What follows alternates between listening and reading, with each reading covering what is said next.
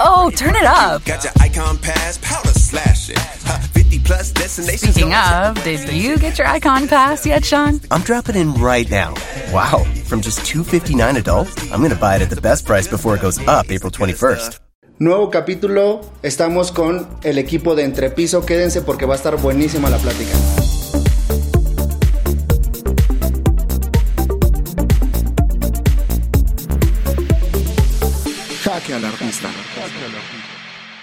¿Qué onda banda? ¿Cómo andan? Espero que se encuentren muy muy bien, que se la estén pasando bien chido. Yo la neta estoy bien emocionado porque este es un formato totalmente nuevo. Creo que es algo también que no había experimentado. Lo máximo con lo que había estado era con una persona en, en este tipo de conversaciones.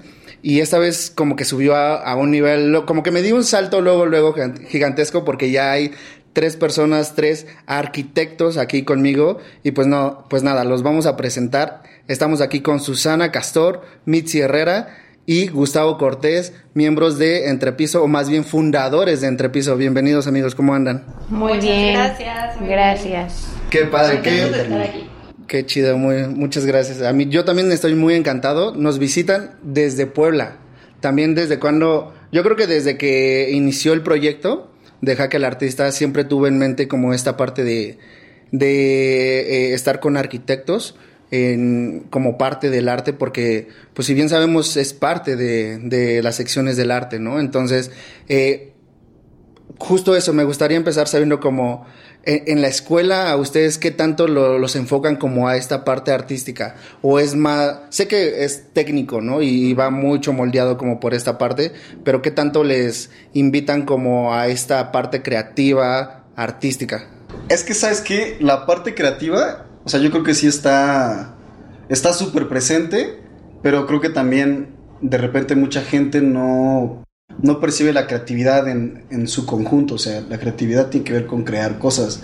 Entonces, vaya, en la escuela hay muchísima creatividad desde el punto en el que nos hacen aprender de diferentes áreas, aunque no sean artísticas. Incluso yo te diría que nuestra formación no es tan artística, sino es un poco más explorativa, pero no en el tema artístico, sino en el tema, diría, hasta empresarial. Porque mm, en la universidad nos enseñan a entender las actividades de los demás para lograr crear lo que nosotros queremos hacer. Entonces es un poco entender las demás disciplinas para tú entonces entender lo que puedes crear con los recursos que tienes alrededor. ¿No? O sea, no es un no es no creo que la academia nos haya enseñado a crear proyectos que se queden en el, en el imaginario. Yo creo que en la escuela nos enseñaron a que los proyectos de arquitectura se llevan a cabo y entonces la arquitectura empieza a generar su función con la gente cuando realmente está construida, no solo en un proyecto, sino llevarla a cabo y para llevarla a cabo hay que entender esas piezas que hay que mover para lograrlo. Y yo creo que la escuela va mucho más enfocada hacia eso, a que ser el arquitecto más increíble, artístico, etcétera. De hecho, en la carrera, o sea, había estudiantes de todo tipo. Eh, personalidades súper distintas y había unos mucho más creativos y otros más estructurados, más rígidos. Entonces, estaba padre porque se mezclaban muchas ideas y Que también es importante, o sea, sí es muy importante porque lleva muchos eh, áreas en las que va involucrado la parte ar- eh, arquitectónica, ¿no? O sea, desde la parte creativa, la parte visual, la exploración, este, el lugar, la investigación, o sea, creo que es un conjunto muy cañón que, que conlleva varias ramas, pero en Entrepiso, ¿cómo lo han manejado? ¿Cómo, han, eh, cómo se han dividido este- estas partes?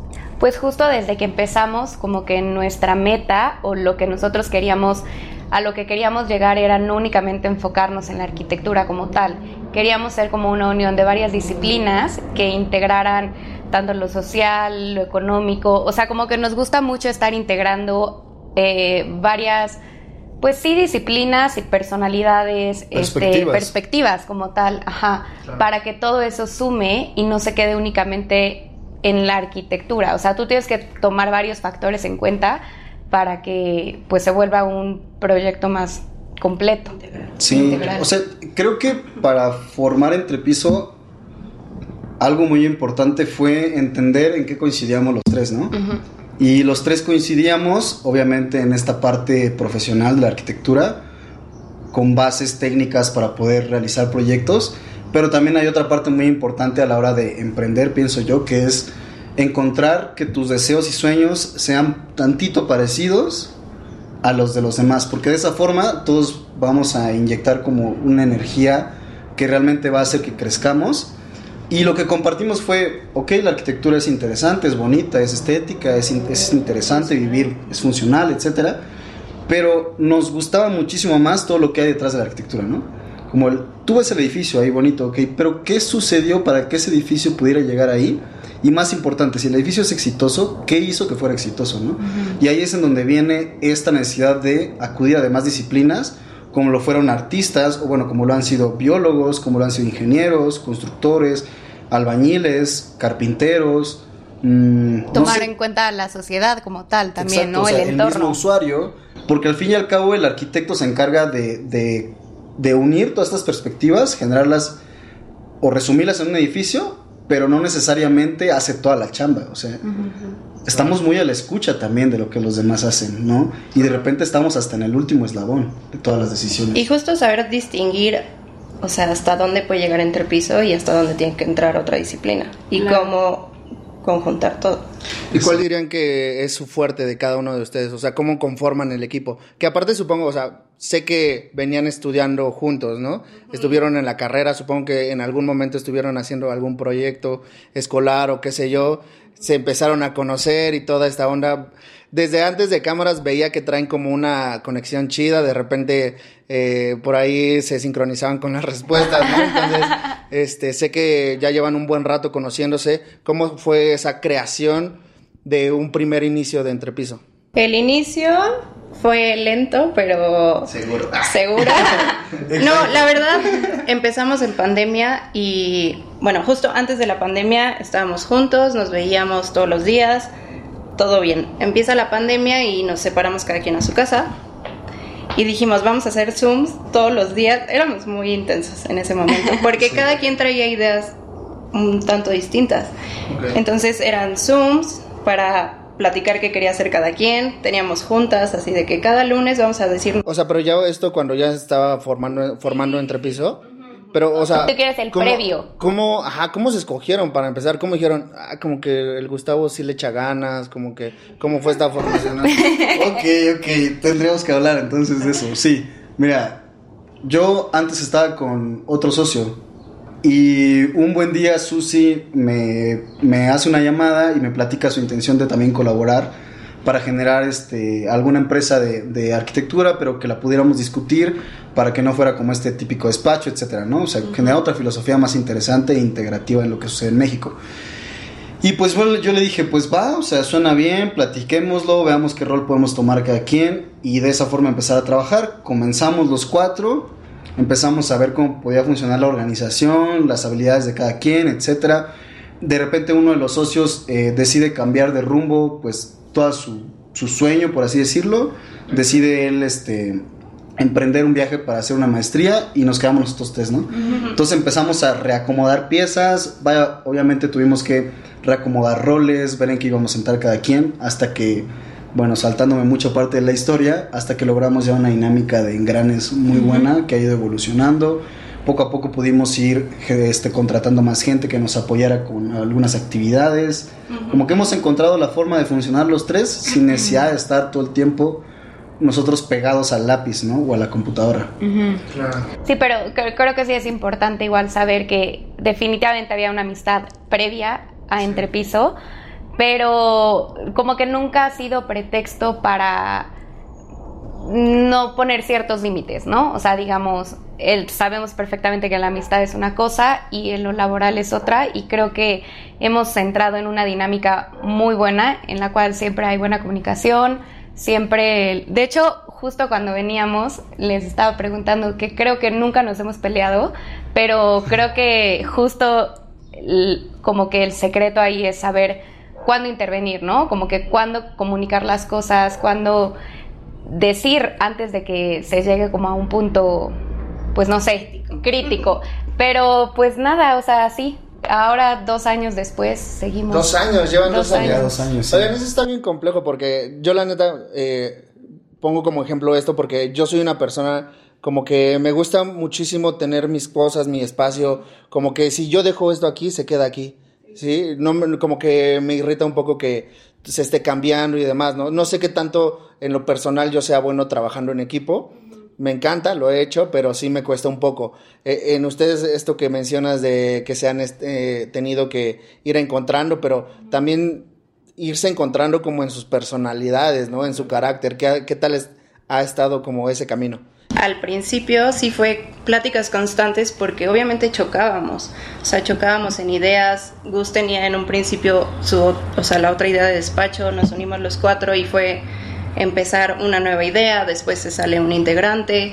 Entonces, constantemente sabíamos que había caos, pero después del caos siempre venía cierta calma, ¿no? Entonces, y era constante, cada semana, cada semana, cada semana, Sí. hasta que llegó un punto en el que la dinámica ya era muy natural.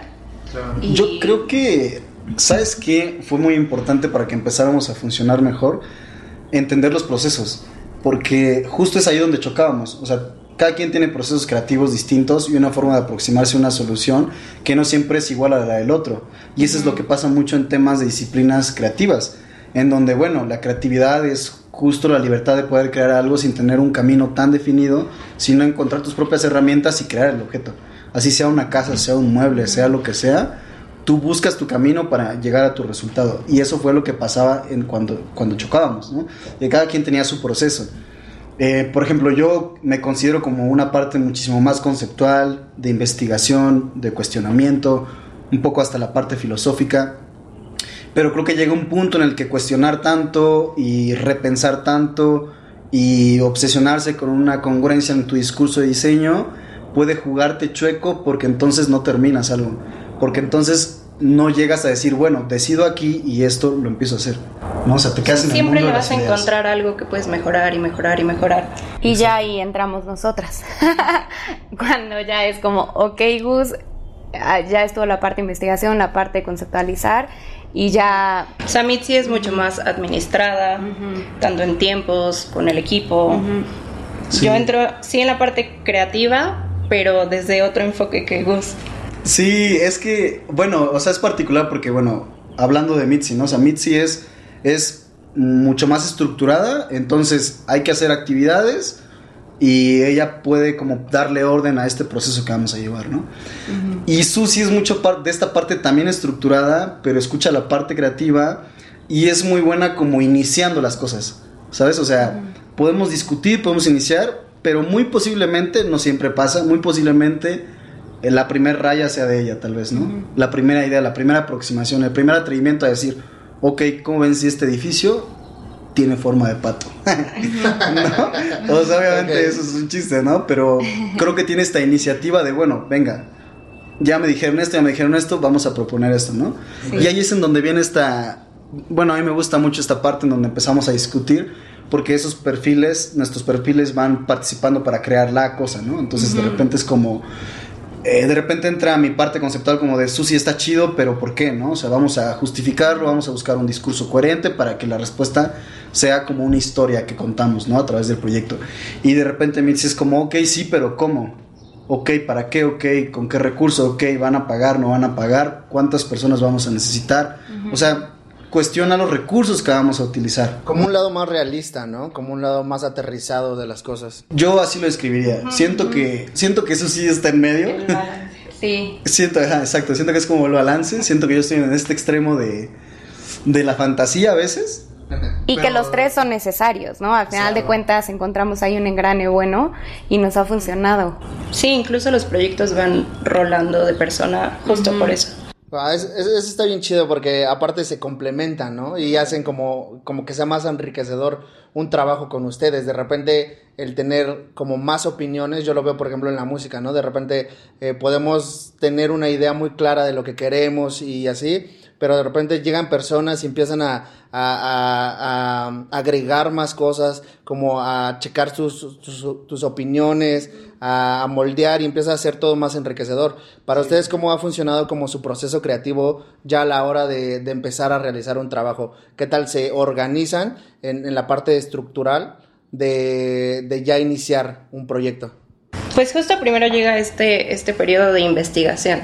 Donde cada uno se empapa del tema, donde empezamos a dialogar todo lo que pues, ya investigamos. No sé, incluso podemos poner un pequeño ejemplo, ¿no? Claro, para que igual lo imaginen. Ajá, para que, ajá, para que imaginen un poco el proceso de creación en un proyecto en entrepiso, ¿no? O sea, no sé, llega un cliente que quiere una plaza comercial, ¿no? Es como a veces lo más fácil.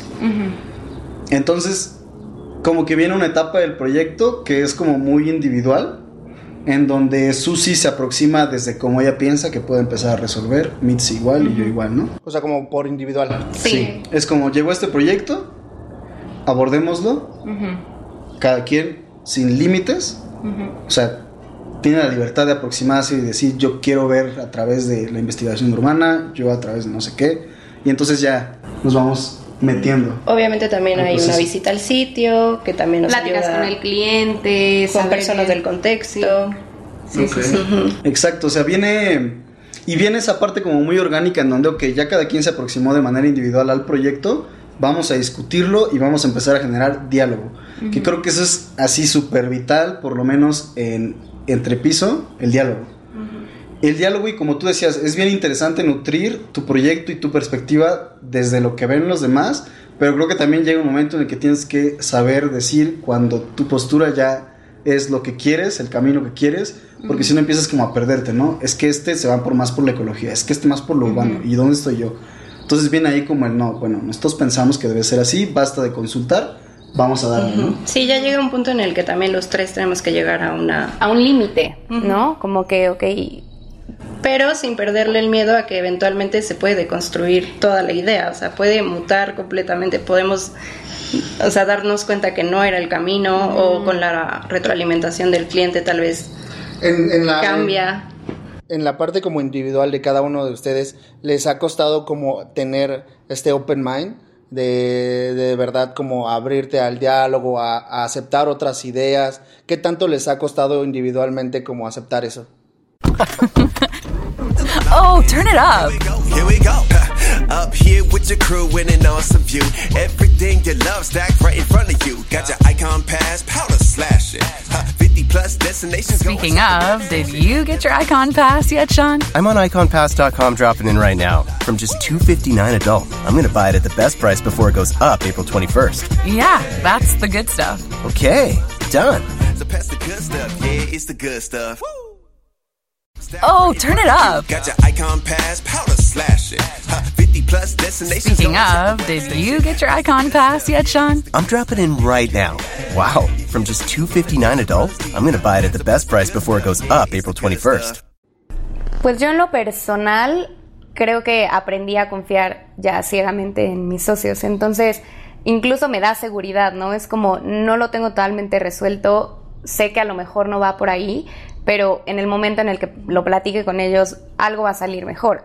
O sea, más que la- el miedo a la crítica, es como que depositar mi confianza en que si ahora no lo tengo resuelto, va a salir. Sí, incluso los tres sabemos que siempre la primer propuesta o a lo primero que llegamos va a mutar completamente. Entonces, aunque tú te cases con una idea, sabes que la tienes que soltar eventualmente.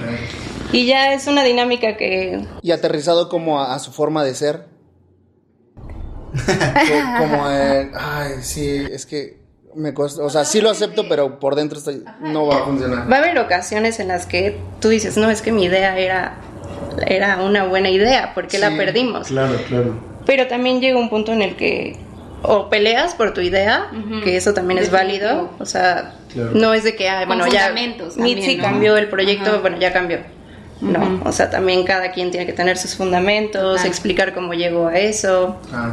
A mí en lo personal siempre me ha costado mucho como soltar un poco el hecho de que mi idea no va a funcionar en ese momento, ¿no? O sea, siempre ha sido un trabajo constante personal de decir, ok, este, esto puede mejorar y ellas saben cómo puede mejorar, entonces me abro, ¿no? O sea, no quita el que de repente te sientas incómodo, o por lo menos hablando personalmente, a que te cuestionen tu idea y que de plano sea, sabes que no aplica, ¿no? O sea, si es como, verga, qué incómodo, puta, pero pues era una buena idea, o sea, voy a defenderla. Pero en ese defenderla y en esos argumentos y en ese diálogo que se arma, es en donde por lo menos yo empiezo a notar como el, ok, o sea, había varias aristas del problema que no había visto desde mi fantasía, ¿no? Entonces, ok, es en donde esta bola de plastilina se va poquito a poquito esculpiendo. Y eso es como, desde mi perspectiva, de las cosas más bonitas de la arquitectura, ¿no? Que es como, siempre aprendes cosas nuevas del que, de la idea que trajo el cliente, de la idea que trajo el albañil, de la idea que tiene Mitzi, de lo que viste en un viaje. O sea, siempre es bonito resumir, aprender y continuar. Sí, también no tenerle miedo a esa incomodidad, porque es una forma de también ir creciendo todos, ¿no? No, y te saca de tu zona de confort, ¿no? De repente el voltear como tu idea y, y aceptarla de alguien más es como... Y puede resultar que sea mucho mejor, puede resultar que a lo mejor no, pero aparte ya es un... Como en, esta semana hemos eh, mencionado mucho esa frase, ¿no? A veces lo que más importa es el recorrido que la meta, ¿no? Entonces, eso está buenísimo porque creo que habla mucho de entrepiso, ¿no? Ahorita creo que todos los que nos están escuchando también en- encuentran una coherencia con todo lo, con todo su, su el detrás de, de entrepiso, porque en- encontramos ya una, eh, una confianza entre ustedes, hay una, se sabe que hay una buena comunicación ahorita con todo lo que nos dijeron, y eso de alguna manera también da una confianza al cliente, ¿no? De alguna manera también brinda como esta, esta confianza de decir, pues es que entre piso, aunque sean tres, es mucho mejor, ¿no? A que contrate solamente a uno que a lo mejor va a ser una sola idea y... Un poco la idea del nombre de entrepiso, ¿no? O sea, ahora dices, ellos son nada más tres y realmente pues a lo mejor somos la cara, ¿no?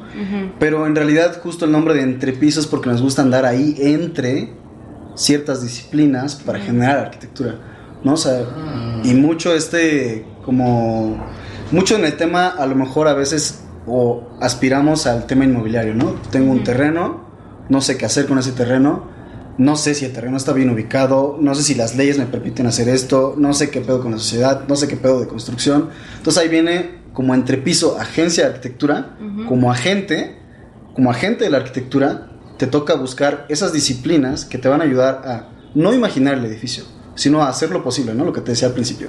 Entonces, qui- tienes tu terreno, quieres generar un negocio, bueno, déjanos hablar con nuestro asesor inmobiliario para saber si la zona tiene plusvalía, si hay calle, si está pavimentado, si tiene luz, si tiene agua, si los vecinos son conflictivos, si es una zona que el gobierno aprobó como, como una zona de crecimiento, si no es una zona de crecimiento, si hay gentrificación.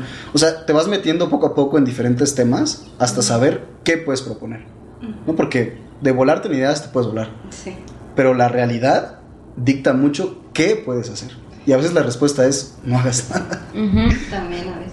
Hablemos de eso, hablemos de la filosofía de entrepiso, hablemos cuál es el propósito, cuál es la visión, la misión que hay detrás de este gran proyecto. Pues para Entrepiso es brindar un soporte personalizado a clientes o inversionistas en su proyecto arquitectónico desde tres ramas, desde lo ambiental, lo económico y lo social. Entonces de ahí partimos, de, esas, de esos tres pilares para llegar a- al resultado. ¿Por qué esos tres? Pues nos parecen fundamentales, o sea, tanto analizar el contexto, analizar la gente que vive ahí, quién lo va a utilizar, cómo le va a funcionar también al inversionista o al cliente. Lo ambiental, pues bueno, es sumamente importante, estamos en un punto en el que hay que cuidar también de la naturaleza y obviamente estamos en, un, en una rama que se llega a conflictuar con, con el tema ambiental. Entonces tenemos que llegar a un punto medio. Sí. ¿Y cómo se cuida esta parte de- de- del discurso ambiental? Porque sinceramente sí lo podemos ver desde un lado eh, de crecimiento social, lo podemos ver desde un lado de la importancia, ¿no? Para eh, socioeconómico, pero más allá de eso también hay un, este, este impacto ambiental que, mencionamos, ¿no? Que tan hoy en día vemos muchísimo en todos lados que hay construcciones masivas, ¿no? Muchos edificios, hoy, eh, aquí en Ciudad de México está todo el tiempo saturado, construyendo en todos lados, eh, adiós eh, árboles, adiós vegetación, eh, lo vemos también en Puebla, hay, hay mucho de eso, pero de repente, ¿qué queda para, para lo demás, no? Justamente hay una sobreexplotación, a lo mejor también de este recurso, ¿no? Entonces, ¿de qué manera podemos checar como este impacto y, y a lo mejor disminuirlo y, y cuidarlo, ¿no? Bueno, este, es que, ¿sabes qué? Creo que hablar de- del tema ambiental o medioambiental es también integrar las demás aristas. Porque tampoco somos ecologistas o ambientalistas para solamente enfocarnos en eso, sino que funcionamos en este sistema en donde hay decisiones que no dependen de nosotros y hay veces que hay que compensar, ¿no? A lo que voy con compensar y es algo que pasa mucho es, tienes un territorio que tal vez tenga que ser deforestado porque hay la necesidad de construir un centro de salud y entonces vamos a tener que deteriorar un poco este, el espacio natural, pero nos vemos en la necesidad de ofrecer un espacio social para la vida digna de personas que viven alrededor. Entonces es en donde viene una decisión política de decir, este, o mato árboles o mato personas, tal vez estoy siendo muy radical, ¿no? Pero sí viene como esa, ese dilema ético tal vez, o ese por lo menos dilema en donde dices, o sea, tal vez pueda afectar un poco y es en donde empiezas a medir, ¿no? Bueno, o sea, puedo proponer entonces un edificio de salud, que trate bien su agua, que recicle sus recursos, que tenga bien medida la eficiencia energética y de esa forma generar estrategias arquitectónicas para que el espacio consuma la energía solo suficiente, sin tener que acceder a fuentes externas. Y es una forma en la que pienso que se compensa el proyecto. Hay veces que vas a decir, no lo voy a hacer, pero si encontrás otra opción. Pero si no hay otra opción, hay que compensar entonces, ¿no? O sea, hay veces que el gobierno te dice, ok, vas a tumbar 10 árboles, siémbrame 30. Es como la solución más básica, pero es una acción, por lo menos, ¿no? Como compensar. O sea, no se puede disminuir el impacto, creo. Pero es que entonces a ustedes los pondrían como en tela de juicio, ¿no? Y a partir de ahí, ¿qué tanto te mientes como a ti mismo? Porque a lo mejor ya estás rompiendo como principios, filosofía, toda esta parte como personalmente que sé también entiendo que viéndolo desde la parte monetaria pues también no es tan fácil, ¿no? Y obviamente todo trabajo requiere un, una gratificación, pero aún así, ¿cómo, cómo, les, cómo les impacta este lado eh, personal? Principalmente. Está bueno ahí el jaque. ¿eh? pues justo lo que mencionaba Gus también, ¿no? O sea, al final no, no todo cae, toda la responsabilidad cae sobre el arquitecto que decidió sí hacer eso, ¿no? O sea, es una serie de decisiones que es lo que te hacen llegar ahí, pero... Pues también, ¿sabes qué? O sea, nos ha tocado personalmente dejar de romantizar esta parte de salvar al mundo a través de tu disciplina, ¿no? O sea, tampoco quiero caer en lo radical de ya me vale madre todo el mundo, pero sí creo que hay factores muy ajenos a nosotros que te inclinan por ciertas vertientes, ¿no? O sea, entonces por eso nosotros intentamos comentar en este, o optar por esta opción de, de bueno, vamos a escuchar, dialogar y ver de qué forma generamos estrategias intermedias. Sí, porque si no, al final de cuentas estás cayendo también como en un capitalismo, ¿no? O sea, incluso para entrepiso es importante tanto apegarse a las leyes y ese es un gran problema de la construcción, o sea, cuántas cosas no se toman en cuenta y eso ha impactado mucho en el tema ambiental. Y otra es que como sociedad también tenemos que empujar a que esas leyes vayan siendo cada vez mejores, o sea, que sí haya un plan urbano para una ciudad y actuales, ¿no? O sea, para lo que requiere la sociedad hoy en día, porque cuántas veces no es algo que se aplicaba hace 30 años y ahorita la ciudad cambió. O sea, no es lo mismo ahora a antes, ¿no? Entonces... Sí, o incluso si, si ya se, o sea, se sabe que en cierta zona algo no funcionó, también poderlo modificar, poder avanzar y aprender y... También por eso esa intención, repito, de Entrepiso Agencia de Arquitectura, porque lo que buscamos es empezar a vincularnos con personas que tengan intenciones similares, ¿no? Que hayan llegado a este punto, a esta conclusión de, ok, no puedo salvar el mundo, ok, hay factores, decisiones que no dependen de mí, pero sí puedo encontrar intenciones parecidas y empezar a aportar granitos de arena, ¿no? y en esta vinculación, en este intentar buscar contactos que piensen similar, es en donde viene una construcción de un discurso más fuerte y acciones más fuertes también. Incluso llegan proyectos que rechazamos, o sea, no, no con cualquier proyecto nos sentimos cómodos o decimos, la verdad aquí hay un tema ético en el que entre piso no, no podría entrar y tomamos una decisión. O sea, ponemos todo, todo sobre la mesa y decidimos. ¿Y qué tanto lo hay? ¿Qué tanto, qué tan, esto que mencionas de que buscan como este tipo de, de, que estén como en el mismo canal y toda esta onda, qué tanto lo hay? Sinceramente, ustedes que han estado como en este lado, ya eh, trabajando directamente con clientes, con inversores y demás, ¿qué tanto hay esa concientización en la gente de este lado ambiental? Sí lo hay, pero, o sea, el reto de Entrepiso ha sido llegar a justo ese nicho de personas que conectan con Exacto. nuestra filosofía. Yo creo que es, es, es más difícil tal vez encontrar un cliente que esté súper interesado en, en, en no generar demasiado impacto ambiental a encontrar a alguien que quiera hacer el proyecto. A lo que voy es que el cliente es como, pues no me importa, o sea, yo solo quiero mi casa, ¿sabes? Quiero descansar, o yo quiero mi plaza, quiero que tenga 30 locales, ahí vemos cómo lo hacemos con los contactos, o sea, yo quiero hacerlo, o sea, no, no me pongas límites, contigo vine a ejecutar, no que me pusieras límites, ¿no? Entonces creo que es más difícil a veces encontrar al mercado correcto que a las personas que quieran colaborar para esa idea. Y también nos gusta mucho que el proyecto vaya de la mano con, o sea, llevar de la mano al cliente. O sea, va a haber veces en las que el cliente también tiene que entender ciertas cosas que quizá nunca se ha cuestionado y que a nosotros nos gusta pues platicarlo, llegar a un punto medio. Sí, o sea, tal cual es como parte de nuestra chamba. El, a lo mejor, como dice Gus, o sea, él solo quiere su proyecto, ok, pero si podemos lograr que él vea todo lo que nosotros vemos y el por qué, pues ya es un ganar-ganar. Ok. Exacto. El siguiente, ¿cuál era otro de los principios, de los pilares que me habías mencionado? Que era ambiental, ¿qué más? Económico y social. social. Económico y social. A ver, veamos, desmenucemos el social, que también de repente está algo, algo muy complejo porque impacta en, en todo, en, personalmente en todos, ¿no? Principalmente. ¿Cómo han vivido esta experiencia con, con este lado? Es bien interesante porque, pues sabes qué? que el, el factor económico muchas veces es el de mayor interés para el inversionista, ¿no? Claro. Em, pero de como nosotros lo vemos es que el- la economía resume al fin y al cabo comportamientos tanto ambientales como sociales, ¿no?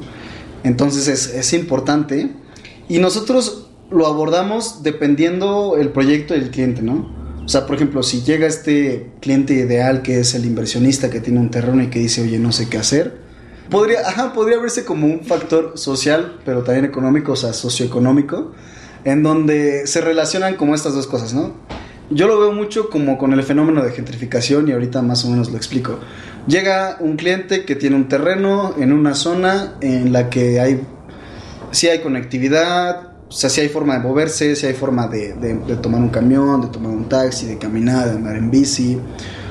Hay tienditas, todo lo necesario para vivir cerca, pero a la gente no le va muy bien, ¿no? Es de escasos recursos tal vez.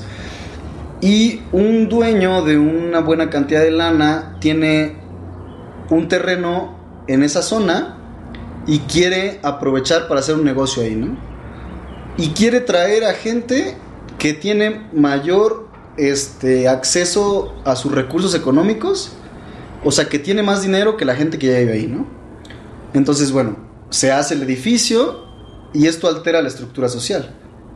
Porque llegó gente nueva que tiene más dinero para vivir y esas personas empiezan a consumir lo que hay en el sitio. ¿Qué genera eso? Que el mercado diga, ok, nos están consumiendo, vamos a subir los precios. ¿Ok?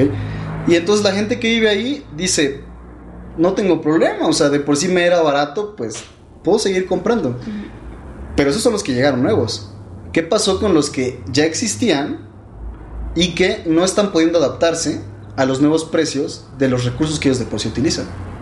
Se van.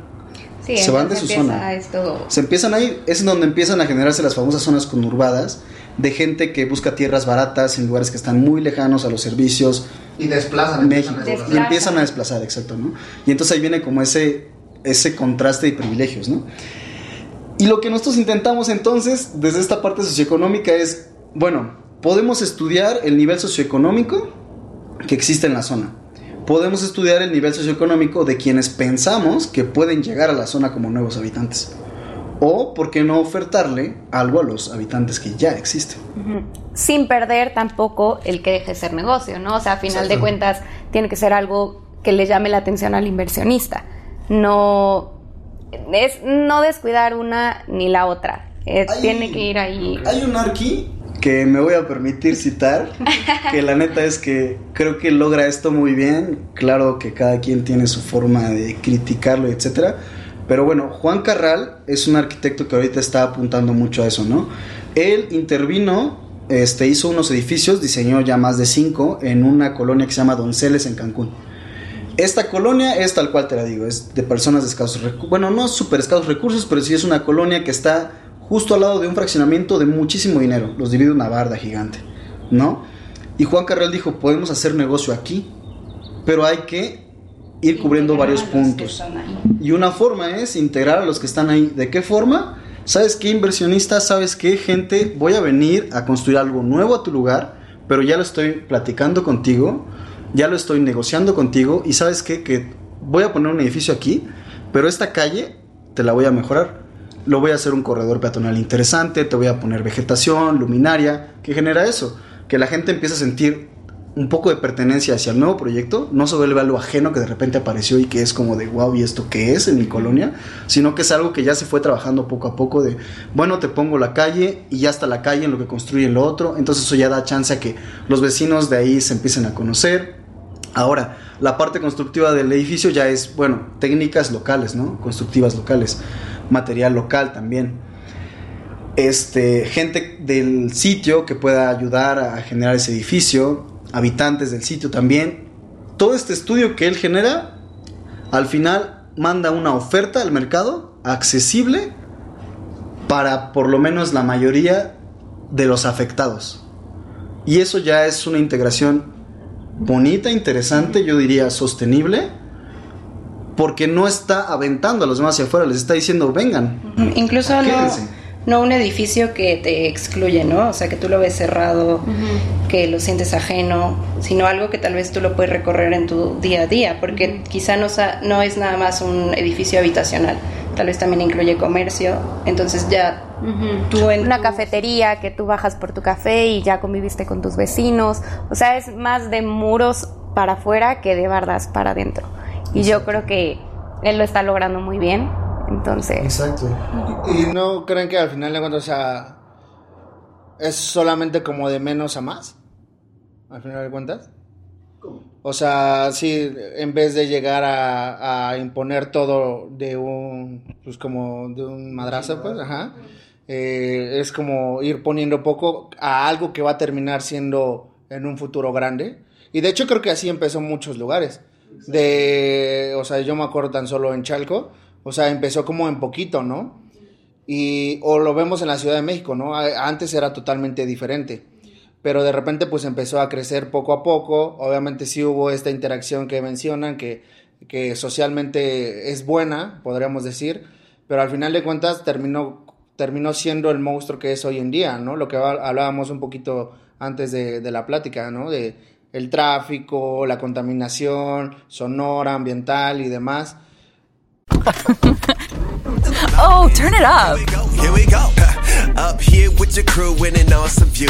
Everything you love stacked right in front of you. Got your icon pass, powder slashing. Huh, 50 plus destinations. Speaking of, did you get your icon pass yet, Sean? I'm on iconpass.com dropping in right now. From just $2.59 adult, I'm going to buy it at the best price before it goes up April 21st. Yeah, that's the good stuff. Okay, done. So pass the good stuff. Yeah, it's the good stuff. Lucky Land Casino asking people what's the weirdest place you've gotten lucky? Lucky? In line at the deli, I guess? Aha, in my dentist's office. More than once, actually. Do I have to say? Yes, you do. In the car before my kids' PTA meeting. Really? Yes. Excuse me, what's the weirdest place you've gotten lucky? I never win and tell. Well, there you have it. You can get lucky anywhere playing at LuckyLandSlots.com. Play for free right now. Are you feeling lucky? No purchase necessary. Void where prohibited by law. 18 plus. Terms and conditions apply. See website for details. Al final de cuentas es como prolongar, ¿no? Sí. O sea, es que, o sea, no, es que lo dijo bien porque prolongar, ¿a qué te refieres? A prolongar el, el problema. Ajá. O sea, prolongar una, una situación que va a pasar tarde o temprano. Es lo que te decía hace rato, ¿no? O sea, no todo el tiempo las decisiones dependen de ti. Tú le echaste ganas, hiciste tu estudio de mercado, pusiste un edificio ahí en donde todos viven felices, la colonia es feliz, todos son felices. Y de repente llega alguien con el presidente de esa zona y le dice, oye, dame todos estos terrenos y yo le inyecto a tu, a tu, a tu campaña política, pero dame esos terrenos y déjame hacer lo que yo quiera. Sin pedos, date. Toma el terreno y haz lo que quieras. Entonces llegó este magnate empresario que hizo lo que quiso con esos terrenos y tu proyecto quedó ahí. en el olvido, quién sabe, pero llegó un monstruo con muchísimo más capacidad de contactos que tú e hizo algo totalmente diferente a tus intenciones. Entonces, es donde te digo que o sea, hay muchos factores que es difícil. Y no puedes controlar todos tampoco. Exacto. Entonces, Pero sí, es prolongar el problema muchas veces porque tú no sabes cuándo va a llegar alguien que haga algo totalmente diferente a ti. ¿no? O sea, no hay una vinculación, una coherencia en las decisiones políticas, económicas, sociales, no participamos como ciudadanos, o sea, sí hay muchos temas que...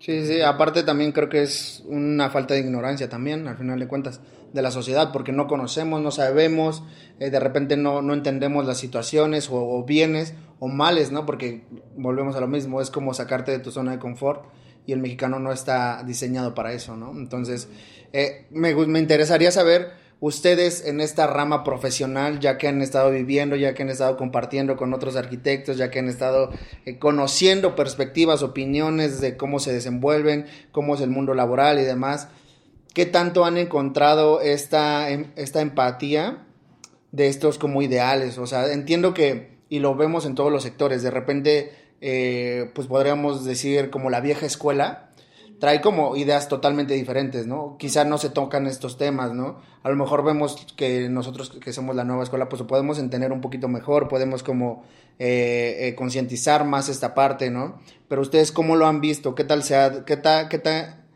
qué tan bien o qué tan para mal se desenvuelve hoy en día el, eh, la profesión de arquitectura.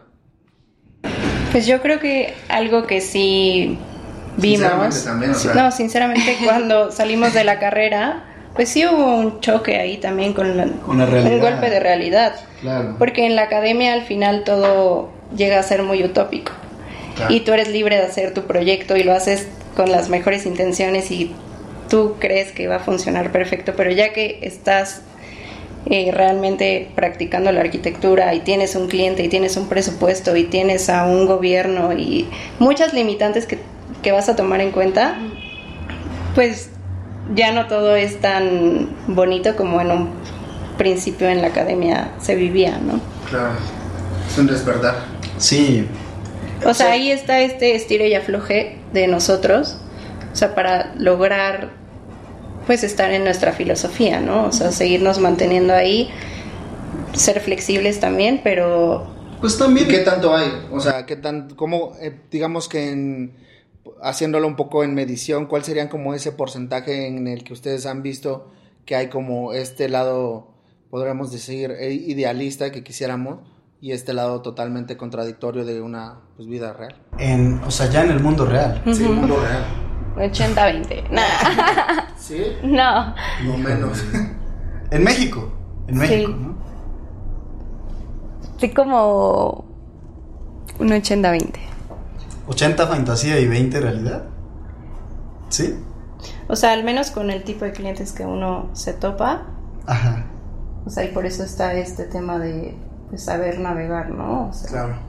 Porque siento yo que también mucho influye la parte monetaria, ¿no? Al final de cuentas, eh, ¿ustedes, ¿ustedes cómo verían esta, este lado de- en la parte ya con, con sus colegas profesionales y demás? ¿Qué tanto eh, es visto por esta parte financiera? O sea, entiendo que, por ejemplo, a ustedes les puede llegar el día de mañana una, una inversión en la que ustedes les pueden decir, oigan, oigan, este, pues, háganme este edificio, tal, tal, tal, tal, quiero todo esto, todo bien chido, este, y ustedes de este lado filosófico, pues puede ser, ay, es que rompe totalmente el lado ambiental, todo esto que acabamos de comentar, ¿no? Pero la, la, ganancia es sumamente eh, exquisita, ¿no? Entonces, este, ahí que importa, entiendo también, y es también natural para el ser humano decir, lo hago, ¿no? Aunque, aunque, aunque sabemos el impacto que pudiera tener. Pero fuera de eso, eh, más allá de, sé que a lo mejor ustedes, como por lo que nos comentaron al principio, pues tienen este lado eh, de filosofía y demás, pero ¿cómo lo ven con las demás personas? Porque sé que el día de, o sea, sé que si un arquitecto va- dice que no, no hay problema. Para estos tiburones, Sí, buscan hay- hay otro listo. y alguien más va a decir que sí, Exacto. ¿no? Entonces, pues yo creo que ahí es, ok, es el proyecto que Entrepiso lo va a abordar desde esta filosofía. Sería lo ideal, ¿no? O sea, es como, ok, lo vas a hacer con nosotros, pero intentamos encaminar al cliente a través de justo nuestra filosofía y de aquellos valores que nosotros queremos conservar. Si llega un punto en el que ya está haciendo demasiado estrés y no va a funcionar, pues toca dejarlo ir. Sí, ¿Y cómo lo ven con los demás? Con los demás, Con los este, demás colegas. Sí, Sí. despachos. Mm, ok. Yo creo que hay muchos que sí están tratando de, Sí, de mover sí. hacia el mismo. ¿Y lo ven más como en esta nueva escuela? Sí, definitivo. Eso te iba a decir, es que siento que de repente fuimos la generación o estamos siendo la generación que, que ha sido tal vez capaz de notar errores del pasado, de la gente experimentada, pero que decimos como, puta, ¿sabes qué?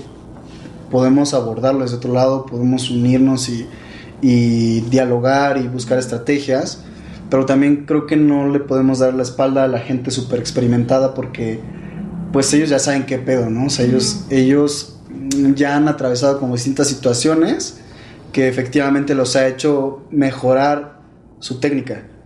Y entonces no podemos, este, no podemos ignorar los que ya perfeccionaron la técnica, ¿no? O sea, traemos la innovación, ¿ok? Pero hay que platicar con quien ya sabe cómo llevar a cabo las cosas. Y también siempre va a haber esta realidad de que hay personas que se van a ir directamente por el beneficio económico, o sea, Claro. Y de alguna manera también, como les digo, o sea, al final de cuentas, pues también es entendible, ¿no? sí, Este, sí, uno no sabe las, o sea, todo, ¿no? El Sí, todo contexto. el contexto. Eh, hablemos un poquito el contacto con clientes. Este, tener este primer contacto ya con, con los clientes, ya esta vida profesional y esto que dijeron, ¿no? Ya una vida cruda de la realidad. Yo creo que a los clientes les ha dado confianza el hecho de que tenemos un gran respaldo detrás de Entrepiso, o sea, el estar asociados con una constructora, el tener personas del ramo inmobiliario también cerca, eh, La de diseño, también, o sea, la los academia, los profesores. profesores, entonces eso ha ayudado también a la relación con el cliente y que se sientan seguros de- del proyecto que van a recibir. Igual un común denominador de nuestros clientes es que es gente joven, o sea, es gente joven como nosotros que tiene estas ganas de mejorar el espacio o quiere hacer su negocio, el negocio de sus sueños y tiene el capital para acercarse con nosotros y ahí es mucho más fácil venderles esta idea de nuestra filosofía como tal, ¿no? A final de cuentas vamos ahí un poco sobre el mismo canal porque, como decía Gus, o sea, es la nueva, pues la nueva escuela, queremos innovar, somos más conscientes y creo que eso ha estado muy padre. Sí. Incluso la gente mayor que se ha acercado a veces ha dado, nos da chance, ¿no? O sea, como de. Aparte de este respaldo profesional de expertos, es como de, bueno, pues suena bien su idea, vamos, vamos a escucharlo, o sea, vamos a ver qué pueden proponer. Y se escucha esto de como de, pues es que los chavos ya traen otra idea, ¿no? Entonces, pues vamos a darles chance. O sea, ha habido esa confianza. Sí. Sí, sí, sí ha habido. O sea, afortunadamente creo que nos. Bueno, ha habido de todo, ¿no? Pero pues este. Poco a poco nos hemos ido abriendo camino con estos clientes que tienen una filosofía parecida y que creo que es la intención, porque cuando encuentras lo que te decía hace rato, ¿no? O sea, cuando encuentras que alguien tiene deseos, aspiraciones similares, hay una forma de encontrar un camino a través del diálogo para llegar a una respuesta, ¿no? Y eso es creo que mucho a lo que aspiramos también, hacer un gran equipo porque el cliente también es súper importante en el equipo, ¿no? O sea, sin cliente no hay formas de Sí, imaginar. incluso el cliente puede llegar a ser después hasta una persona cercana al equipo. O sea, porque ya una vez que realizó un proyecto con nosotros, salió satisfactorio, tal vez continúa otro proyecto. Entonces a nosotros nos gusta también mantener como esa relación. Y es que eso al final de cuentas está padre porque te genera ya la confianza y el cliente puede ser un potencial de recomendación, ¿no? O sea, ya empieza, sí, de boca en boca. O sea, te digo, fuimos abriéndonos camino con el cliente como más apegado hacia nosotros, porque mucho al principio, cuando estábamos como de este lado de la gente muy mayor, de repente es como, lo quiero para mañana y te ofrezco tanto, ¿no? Y la verdad creo que eso ha funcionado mucho como con ese sector, ¿no? O sea, hay mucha gente que así negocia las cosas y que así lo ve bien y que está integrada en esa dinámica y va, pues les funcionó. Pero para nosotros sí fue como, diablos, es que no, no, o sea, no me da el no- tiempo. no, ¿cómo te garantiza No me da la cabeza, ajá, no Sí, me da la no me das ética. tiempo. Exacto, o sea, porque de que logras algo, logras algo. Sí, Pero por lo menos para nosotros tres no era la idea. Respetamos vender- mucho los procesos, la verdad. Exacto, exacto. O sea, sí intentamos darle su tiempo a los procesos hasta donde se pueda. Claro, hay cosas que también tienen que salir de manera más improvisada. Pero sí estamos ya intentando buscar estos clientes que, vaya, no, no es un proyecto que dura años, pero sí por lo menos dice, yo sé que lleva su tiempo, así que vamos programándonos, ¿no? Entonces, Y que también entienden el valor de, de lo que hacemos, ¿no? Porque cuántas personas no quieren todo, pues casi gratis, ¿no? Ah, y Sí, y es es, un, o sea, es un problema que tenemos los arquitectos en general. Entonces, pues es justo ir encontrando al cliente correcto. Y es que está bien cañón, o sea, al final de cuentas no se puede como idealizar tampoco a un cliente perfecto, ¿no? Porque siempre está, y creo que tanto ustedes como yo que pues de alguna manera estamos, estamos abriéndonos paso en este, en este mundo profesional, es bien complicado, el, eh, incluso hasta un trato, ¿no? Con ellos. Por ejemplo, hablamos de señores, hablamos de chavos, ¿no? De repente yo, yo me pudiera, o a mí me ha funcionado como relacionarme con estas personas como de acuerdo a su mood, ¿no? O sea, decir, ok, estoy hablando con un señor de 70 años, eh, sé que es de una manera pues más propia, ¿no? Si esto... no, no, porque ahí ya se hace largo el tema. Pero entonces, si encuentras como la manera de empezar a, a- a tratar a los clientes, pero también es bien complicado, ¿no? Incluso yo me acuerdo hace no mucho me, me llamaron para una cotización de un, de, de un curso y demás, para grabarlos y demás. Y, y esta, me, me ponía a pensar cómo está bien cañón el cómo te quieren sacar un precio de una primera eh, de, de una primera entrada, o sea, que te platican apenas el, el- el problema y como en cuánto te saldría, como en cuánto me saldría, ¿no? Eh, no, pues Sin dejarte que- evaluarlo, Sí, ¿no? ajá, tú yo le decía, no, es que pues, déjame checarla, te hago la cotización y te la mando. Pero más o menos como cuánto, aprox, así. Y es como, yo caí, yo le dije, ah, pues eh, yo en mi mente, obviamente, como el capítulo de Bob Esponja, ¿no? Todos aquí. Y le digo, "Mm, pues mazo, tanto esto. Ah, ok. No, pues acabé la llamada, me puse a investigar. no manches, ¿qué hice, no? Y al final el cliente ahí se casa con ese monto, aunque te diga, no, nada más para saber. La verdad es que no es así. Sí, no, no es así. Y eso también mucho como siento que esa generación, ¿no? O sea, te digo, les pudo haber funcionado y etcétera, pero creo que nosotros también ya tenemos otra dinámica de entender las negociaciones, ¿no? Y de Sí. entender lo que el otro hace y cómo el otro le da valor a su trabajo, ¿no? Y que es algo que hay que empezar a respetar. Sí. Bueno, vamos como también paso a pasito con estos clientes para que pues poco a poco vayan entendiendo cómo va entre piso, también nosotros entender qué quiere, o sea, Oigan, ¿y cómo se coordinan con eso? Porque no es, o sea, son tres personas, ¿no? No, o sea, cuando están en plena negociación, no, no les ha pasado que de repente Gustavito da un precio y no, no era eso. Él, él completa lo que dice, él lo completa de su sala. Estoy seguro que él le puede decir al cliente, dame un cartón y ahí queda. No, siempre tratamos de dar ese como esa pausa después de haber escuchado al cliente. Sí, no, después- Porque siempre hay un análisis, ¿no? Porque obvio ya la cagamos como tú dices, o sea, ya nos ha pasado que dimos un precio y claro, claro. Sí, no, sí, vas aprendiendo conforme la marcha y Sí, es este primer acercamiento con el cliente, te platica la idea, todo y es como, ok, lo vamos a platicar y te enviamos la cotización.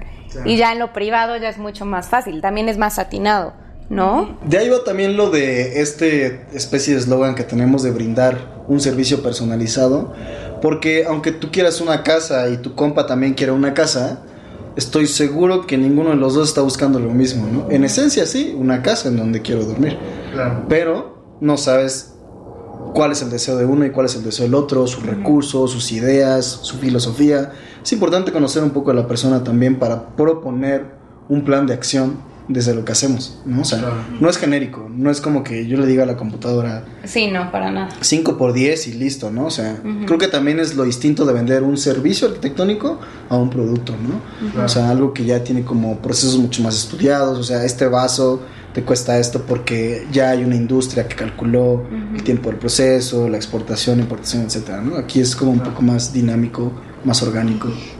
Hay muchos aspectos a considerar, ¿no? Sí. Ahora, ¿cómo les ha ido con esta onda de empezar a... O sea, entiendo que hay un equipo, por lo que me han mencionado, hay un equipo de trabajo detrás de ustedes, ¿no? Algo, no me acuerdo quién dijo que son como la cara, ¿no? eh, al final de cuentas, este equipo de, que está atrás de ustedes, ¿qué tal, qué tal les ha ido? ¿Cómo les ha... Eh, eh, o sea, ¿cómo lo han organizado? ¿Qué tan complejo es esto? Porque eso no nos lo enseñan en la escuela, ¿no? De repente eh, empezar a, organizar, empezar a crear dinámicas, empezar a, a, a creer a creértela también este en esta en esta parte como de yo soy el arquitecto yo tengo que dar esta función de repente siento yo mucho que muchos clasifican mucho por ejemplo el ego como malo no de repente lo, vemos como el peor de nosotros pero creo sinceramente que cada persona necesita tener este alter ego que le juegue a su favor no obviamente entiendo que te puede derrocar fácilmente sí o sea no puede eh, pues impactar de mala manera, ¿no? Pero siento yo que cuando empiezas a dominarlo y cuando empiezas a, que sea funcional, empieza a dominar, porque entonces empiezas a creértela, empiezas a, a entender y empiezas a poder eh, dar un orden a toda estructura. Entonces, ¿ustedes cómo les ha ido con esta parte? Con el equipo, pues ha sido, bueno, jalar a personas también afines a Entrepiso. Algunos han sido compañeros nuestros, que sí, como que siempre fue verlos como colaboradores, ¿no? Uh -huh. O sea, somos como un gran equipo que entre todos colaboramos y yo creo que tiene que ver mucho con la personalidad de cada quien. Uh -huh. O sea, ya como que traer esa personalidad de... Es que también, ¿sabes qué? O sea, una de las cosas en común entre nosotros fue este darnos cuenta de lo que es trabajar en un despacho ahorita, ¿no? Un despacho, un despacho que ya tiene años trabajando, ¿no? Y es, está el dibujante, está el, el, otro dibujante, el que le dio súper hueva a revisar los dibujos, entonces es el becario, ¿no? O sea, está como esta estructura súper definida de qué hace cada quien exactamente como si fuera una industria, ¿no? Y es algo que para nosotros no encajaba, por lo menos para la filosofía de Entrepiso, ¿no? Uh -huh. Entonces, cada que llega un nuevo colaborador, afortunadamente muchas veces ha sido como de, oigan, me interesa lo que están haciendo, ¿puedo participar? Perfecto, entonces eso, es, eso está genial porque ya conectó esa persona como un colaborador porque comparte la filosofía. No solo es necesito trabajar, uh -huh, ¿no? Uh -huh. Y claro, también va a pasar. Pero lo importante es esta conexión con la filosofía. Y eso que dice Mitzi de la personalidad es... Eso ha sido como lo más complicado, ¿no? Porque al principio nos pasaba de que esta persona hace renders, las hace increíble, ya sabe lo que nos gusta, lo que no nos gusta. Vamos a intentar lo mismo con este otro nuevo lo mismo, así, mira, haz esto, esto, uh -huh. esto, y resulta que este otro reaccionó totalmente diferente y fue como, oigan, no puedo con esto que me están mandando, ¿no? Uh -huh. Entonces viene como un, bueno, está bien, o sea, creo que nosotros como directores, como líderes, estamos fallando a la hora de comunicar, ¿no? Claro. Entonces hay que, entonces repensar en cómo integrar las habilidades del otro para realmente colaborar con el objetivo principal. Entonces ha sido mucho de, o sea, conocer a la persona. Sí, incluso tener pláticas con ellos y ver cómo se van sintiendo. Sí, intentar ser muy humanos, la verdad. Pero también está cañón eso, ¿no? Porque siendo humano, ay, a mí me pasaba cuando antes estaba, tenía un grupo de, de becarios que, que yo era como el jefe de becarios, pero a mí para en mi caso era bien complejo, ¿no? Porque yo soy una persona que no le gusta como estar dando órdenes, ¿no? A mí no me, o sea, de este lado como humanitario, ¿no? O sea, me acuerdo que me decían, ay, es que no puedo porque tan, ay, bueno, no te preocupes, luego, luego lo, luego lo hago y lo terminaba haciendo yo, ¿no? Y así, y entonces de repente, pues también eso te juega mucho en contra, ¿no? En su personalidad, ¿cómo ha sido? Es, es más como somos humanos sabiendo para qué es bueno cada quien y los límites que cada persona nos puede aportar pero en ningún momento se pierde como la responsabilidad, la responsabilidad. y, y tampoco intentamos pasar la línea de, o sea, este es un trabajo y se o sea, tiene que creo hacer que así. creo que en eso los tres sí tenemos como pienso ese tacto uh -huh. de, de orientar un diálogo, ¿no? O sea, como de nos entregó un trabajo a alguien, lo vemos los tres y es como de chin, no es nada parecido a lo que queríamos. ¿Cómo le decimos? Oye, ¿de qué te guiaste? Oye, ¿usas esta herramienta o usas esta? Uh -huh. ¿No te parecería mejor usar esta? Como mucho este tema de negociación, ¿no? O sea, si el otro trae una forma diferente de trabajar y nosotros traemos otra, dialoguemos qué de nuestra técnica puedes agarrar y tú qué de la nuestra puedes agarrar. Y aunque suene utópico, ha sido una forma de lograr un trabajo con una secuencia fluida. Ya. Yeah. Buenísimo. Oiga, nomás, está súper chida la plática, la neta que la estoy disfrutando bastante. Qué buenas preguntas. Digo, que ahí yo a la banda. Qué buen locutor. No, qué buenas respuestas están lanzando, eh. La neta es que se nota ya como que ese, ese, enlace que tienen entre, entre contestando este, respuestas y todo esto. La neta es que está bien chido. Eh, los felicito por esa parte. Vamos a pasar a la dinámica de Jaque al Artista. Como les comenté al principio, tengo acá unas preguntitas. Estas preguntitas, no se asusten, este, no son preguntas de matemáticas ni de historia. Este, son de arquitectura, de historia de la arquitectura y demás, entonces veamos qué tan buenos arquitectos son. Justo reprobé historia de la arquitectura. No, no es cierto. Son unas pequeñas preguntas que han dejado, este, unas tantas mías, unas tantas de algunos artistas que han estado. Es un poco de lo que ha de- han dejado algunas preguntas los artistas. Eh, son pro- eh, problemáticas en el mundo artístico y algunas son preguntas random. Entonces, a ver cuál sería su respuesta. Si quieren, ¿qué les parece? Dos por persona. Entonces, ¿quién, quién empieza? De, de derecha a izquierda. Venga. Yo voy a ser el último. A ver, primera, ¿qué dice por ahí?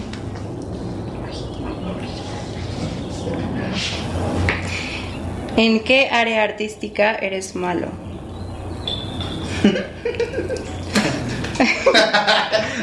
¿En qué área artística? Eh, No, en realidad creo que eso sí es muy artística. Un poquito. Debe haber algo. Sí, obvio, quizá algo de pintura o Sí. sí, ya algo muy profesional. Pues ¿Nunca ya. lo has intentado? Sí, pero como ¿Cuál, joven. cuál- cuál es la que, la que dices, wow, esta siempre le he traído ganas y nunca lo he hecho por tal motivo o no sé? Oh, turn it up. Here we go. Up here with your crew in an awesome view.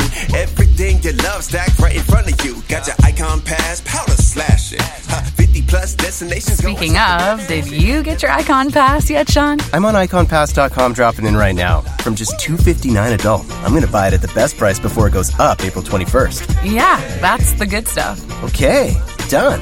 So pass the good stuff. Yeah, it's the good stuff. leftovers, or the DMV, Number 97. or house cleaning, or Chumba Casino always brings the fun. Play over a hundred different games online for free from anywhere. You could redeem some serious prizes. Chumba. ChumbaCasino.com. Live the Chumba life. No purchase necessary. Void where prohibited by law. 18 plus terms and conditions apply. See website for details. Algo más profesional en la danza. La danza. Ya. A ver, ¿cuál sería la segunda? Ah, son varias para, para Son mí. dos, Ay. Son dos, dos, dos. Veamos.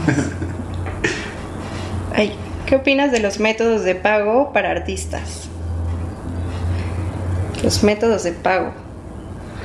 Es que más bien yo creo que el artista tiene que poner bien sus límites y, y saber cómo cobrar lo que hace. Ujú. Ok. Ya, pues la verdad es que sí es, es, es algo también bien complejo, ¿no? Te lo vemos con ustedes. O, sea, o lo que platicábamos hace ratito también. O sea, pienso que uno tiene que estar muy claro consigo mismo con lo que aporta, saber cuál es el valor de lo que hace y de esa manera también comunicárselo a la otra persona. ¿Y, y no, ¿Y no les pasó que cuando empezaban por creer esta parte de, ay, pues es que vamos empezando, se iban como a lo más bajo? Pues intentábamos no, pero siempre caes como en el, ok, vamos a aprender, ¿no? Es como... Pero también ahí entraban estas discusiones entre todos de, de no irnos, porque siempre entra el miedo, justo el que tiene el cliente es el que más pánico le entraba, porque decía, es que, ¿cómo voy a quedar mal con este cliente si yo soy la cara? Y entonces los demás era como de, no, a ver, tienes un respaldo y entre todos vamos a Sí, tomar una decisión. Y si el cliente no quiere, pues tampoco pasa nada, ¿no? ¿Y nunca han sufrido como esta parte de, de pues cómo decirlo, como de que los vean chavos? Por supuesto que sí. Es que, o sea, vaya, la ventaja ha sido en serio esta parte de tener respaldos de expertos, ¿no? Y muchas veces, que es cuando más se ve en la obra, pues muchas veces estas personas expertas están con nosotros, ¿no? Sí, eso hace Entonces eso pues da mucha confianza.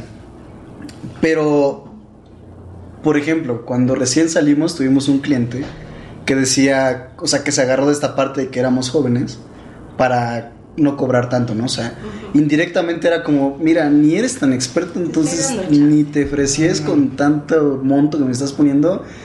Te- o sea, hasta a veces el discurso era, te estoy dando la oportunidad de que estás saliendo de la universidad y me vas a poder hacer un proyecto, ¿no? Y si era como, verga, sí es cierto, ¿no? O sea, como que de repente sí te hacía dudar. Claro. Entonces, pues obviamente esa parte del, del- de lo joven, pues sí ha pegado. Pero también ha sido, ha sido un arma de doble filo, porque tanto ha jalado muy bien como nos ha jugado chueco a veces. Pero creo que algo que estuvo bien desde un inicio es que no esperábamos ya de que estar ganando dinero bien, no sé.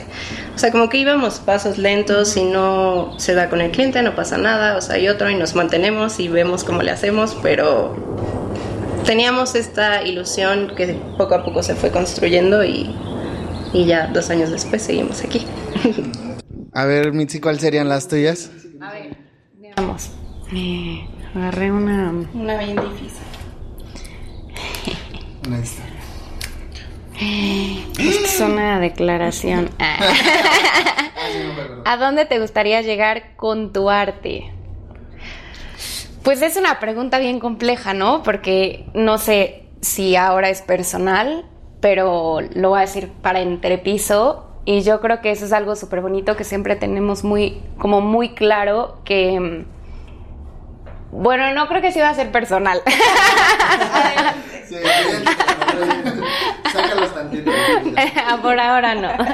Pues no sé, con mi arte yo creo que es una forma muy humana y muy, pues sí, muy padre de conectar y ayudar. O sea, yo en lo personal siento y veo a la arquitectura que siempre vas a aportar algo más, ¿no? Es padrísimo cuando tú haces algo y va a trascender en el tiempo, más allá de bueno, no sabes, o sea, a lo mejor demuelen algo que hiciste, pero al final de cuentas tuvo un impacto en una persona y en ese lugar y en ese contexto. Y creo que justo ese eco que va haciendo para mí ya es lograr algo. Entonces, tal vez no te puedes decir en 10 años a dónde va a llegar, pero lo que estoy haciendo ahora y ese eco que está teniendo para mí ya es llegar a algún lugar. Si no fueras artista, ¿cuál sería tu trabajo Godín? Godín, Godín, así de que te veas con tus toppers, con traje, en una oficina. Yo, mis toppers, muy en traje. No. Eh, pues no sé, yo creo que algo que. Una oficina, van obras, algo así. Que tenga que ver como. Igual con obras, el gobierno. Eso me gustaría. ¿Sí? ¿Te gustaría? Sí. ¿Sí? O sea, ya si voy a ser Godín, me voy a lo bueno. Es que es muy administrada. Soy muy ¿Sí? administrada. ¿Crees que el criptoarte está para quedarse? Güey, ¿qué es eso? el menos indicado. Güey, sí, no mames, el menos indicado. Sí, ella, no, güey, tiene su celular. ella sabe. A ver, un dímelo, chingo. Que esté para quedarse. mm, Híjole. Yo, yo pienso que sí. ¿Tú piensas que sí? ¿Estamos preparados? Yo creo que muchísima gente como Gus no tiene ni idea del tema todavía. Eh, No, incluso aunque más o menos sepamos, no sabemos al 100%, ¿no? Es que está bien cañón. No, no, o sea, yo sinceramente no creo que estemos preparados. Pero yo, creo que sí creo que, que- sí, que definitivo. Está moviendo. Ah, claro, o sea, hay... O sea, es un privilegio definitivamente, ¿no? Sí, pero como que retomamos el ejemplo de hace ratito con arquitectura, ¿no? O sea, al final de cuentas, de menos a más. O sea, el día de mañana, antes era imposible costear un podcast. O sea, quizá no estemos listos, pero hacia allá es la tendencia. Llegar. Como igual las mismas criptomonedas, cuánto tiempo ya llevan y ahorita en qué punto Ya estamos, ¿no? estamos. Ya están entrando cada vez más. ¿Les gusta? ¿Les emociona? Pues- a mí el tema cripto sí me gusta. Sí. A mí la verdad no. Yo soy más como... Análoga. Dice, no, ¿qué instrumentos, qué instrumento musical es el que te gustaría aprender? La guitarra. Güey, ya sabes cuál es. ¿Cuál? El saxofón. Yo iba a decir saxofón para ti. El saxofón.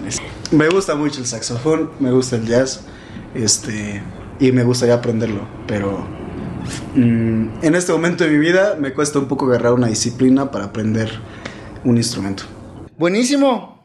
Estuvo muy padre. Les agradezco muchísimo eh, el haber estado aquí compartiendo conmigo. La neta es que, eh, como les dije al principio, ya los estaba buscando desde cuando. Este, ya traía mucho la, la, la iniciativa y esta emoción de querer estar aquí con ustedes.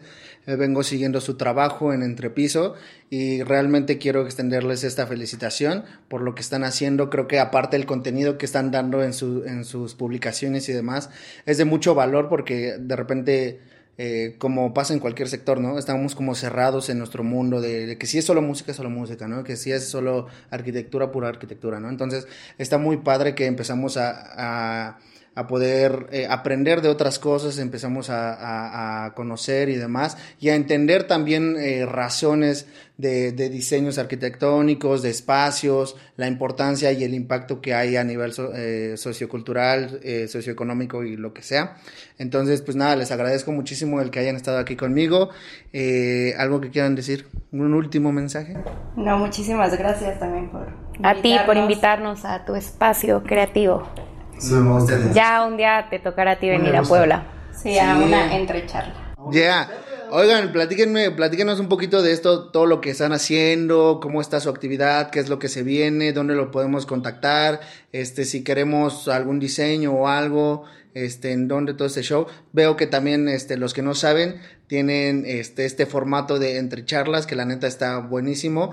Si quieren conocer más de esto, eh, y profundizar más de estos temas que vimos como muy superficialmente, eh, los invitamos, ¿no? A que pasen a checar entre charlas, que la neta es un formato también muy padre, en los que están con varios eh, arquitectos, ¿no? Ahí yo ya dando su respuesta que iban a dar ustedes. Con varios, ar- varios perfiles, ¿no? Perdona. Seres humanos. Bueno, es, o sea, es vinculado con lo que hablábamos al inicio, ¿no? O sea, es, es ser coherentes con el que queremos escuchar las perspectivas de los demás que también participan en decisiones de la arquitectura, ¿no? O sea, una visión de, de alguien que se va más a la ecología, una visión de un arquitecto más artístico, una visión de constructor, de un ingeniero, incluso de, de alguien que vende casas, ¿no? O sea, es como escuchar esas perspectivas y nosotros este, guardarnos lo que nos sirve para innovar siempre en, en los procesos de diseño. Y todo eso lo pueden ver en nuestras redes sociales. En Entrepiso Arquitectura. Entre Piso Arquitectura en, Instagram, y en Facebook y posiblemente próximamente en YouTube. Ya van a estar subiendo también contenido. ¿eh? Sí. Las entrecharlas. Ya se la saben, banda. Entonces, este, aquí vamos, vamos a estar dejando todos sus datos, donde los pueden encontrar, su información, este, sus redes sociales y demás.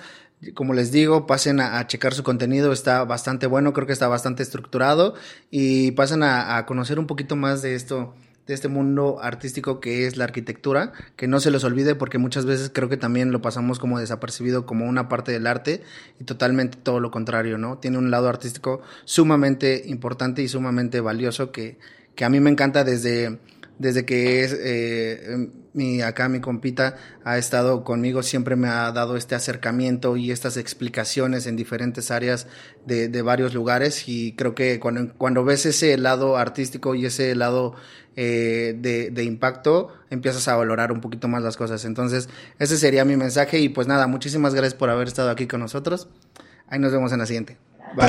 Esa mi cámara dirigirme. Jaque al artista.